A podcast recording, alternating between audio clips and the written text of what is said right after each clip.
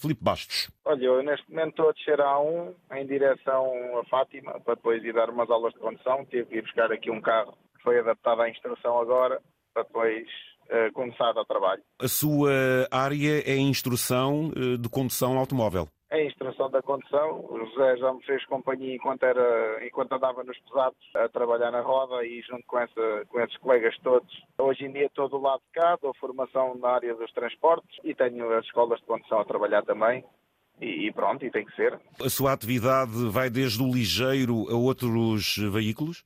Sim, sim, sim, sim. Vai desde só, nas escolas de condução só não tenho o autocarro, o resto temos tudo. Eh, também está ligado então à formação, a este nível de transportes, destas eh, licenças, destes certificados todos que se exigem na condução profissional também, não?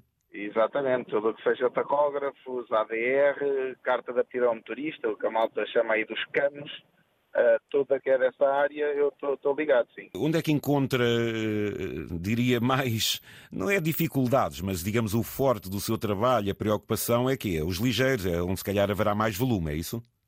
É, a parte, sim, a parte dos ligeiros tem um largo, um largo volume de, de, de, inscrições nas escolas de condução. Temos que educar os condutores logo, logo de início para as atitudes positivas. Hoje há muita falta de paciência e há muito, muito ali o sangue na guerra de querer logo responder, mas, mas temos que ter um bocadinho mais de calma. Há logo, parte logo para o insulto gratuito e parte logo para essas situações e não, não há necessidade nenhuma. Então, não vai lá nenhum. Provavelmente incute nos seus instrumentos que a regra, sendo para se cumprir, portanto está ali esclarecida. Mas depois, tudo isto tem a ver com o civismo, a forma de conduzir, a relação que mantemos uns com os outros. É aqui que muitas vezes está o, o, o, o foco da questão, não é? Exatamente, eu e os meus colegas todos tentamos fazer é transmitir o que está escrito. Portanto, é o que está escrito, é o que está para cumprir, eu digo a eles, temos o Código do Trabalho, temos o Código Penal e temos o Código da Estrada. Portanto, é um código que se tem que cumprir tal e qual como os outros todos e que temos depois também a parte cívica, que faz parte, uma grande parte na condução, mas depois também vem de, logo de, casa, dos pais, de ver os pais a conduzir, os tios, e depois às vezes não é fácil tentar regredir esses comportamentos que já vêm em preconceito não, não é muito fácil. Felipe, eh, quando anda na sua rotina, no seu dia a dia, o que é que mais o assusta, em algumas circunstâncias, mas quais são as atitudes que o meu amigo, olhando para elas, disse: Não foi isto que eu ensinei, não é isto que a gente transmite? Qual é a rotina do erro? A rotina do erro tem a ver com o desrespeito das regras na, na sua generalidade. Não há assim nada que seja mais mais eh, transcendente uma coisa do que outra. É o desrespeito das regras, é, é não cumprir. Uh, e há muito o não cumprir. E é depois olhar para o carro da escola de condução como sendo o alvo a bater, maioritariamente.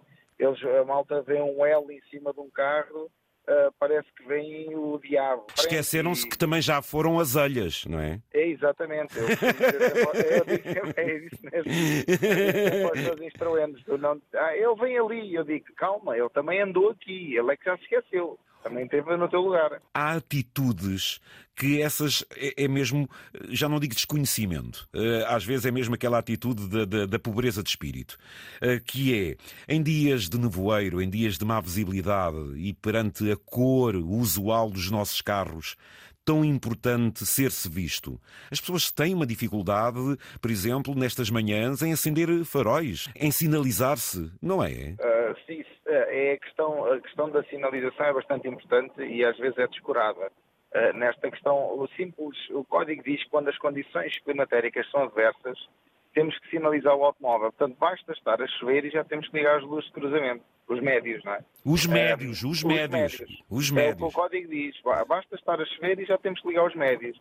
E, no entanto, a malta não liga nada, continua a circular tal e qual, e o que me assusta ainda mais às vezes um bocadinho é o circular tal e qual da mesma forma, esteja a chover ou não. Exato. Que era o que o colega estava aí a dizer ainda há pouco, que passado 20 metros chove, passado 50 metros já não chove, e quando está a chover é preciso ter uma atenção muito redobrada entre os pneus e a estrada há água e temos de ter atenção a isso. O Felipe, a nível da sua instrução, está ligado mais a tipo meio urbano, um conselho mais pequenino? Onde é que é a sua área de ação, uh, Felipe? área, uma, uma das áreas de ação é Fátima, mesmo a cidade de Fátima. A cidade de Fátima é um meio mais urbano, com um pouco mais de trânsito, um pouco mais de intensidade.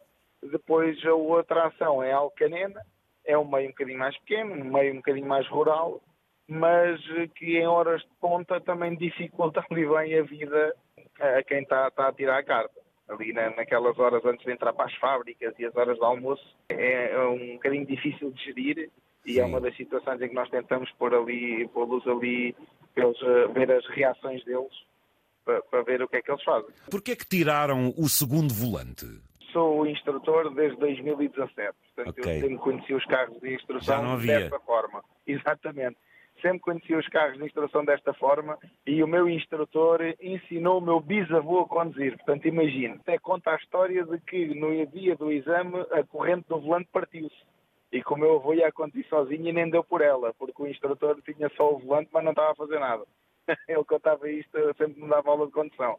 No entanto, eu deduzo que seja porque, devido a esta à inovação da tecnologia, portanto, a esta inovação toda, não haja a necessidade de haver outro volante, uma vez que a direção assistida, nós com a nossa mão indo ao volante, rapidamente conseguimos alterar a trajetória porque a direção assistida faz eh, a força que o braço do instrutor ia fazer no volante que estava à frente dele.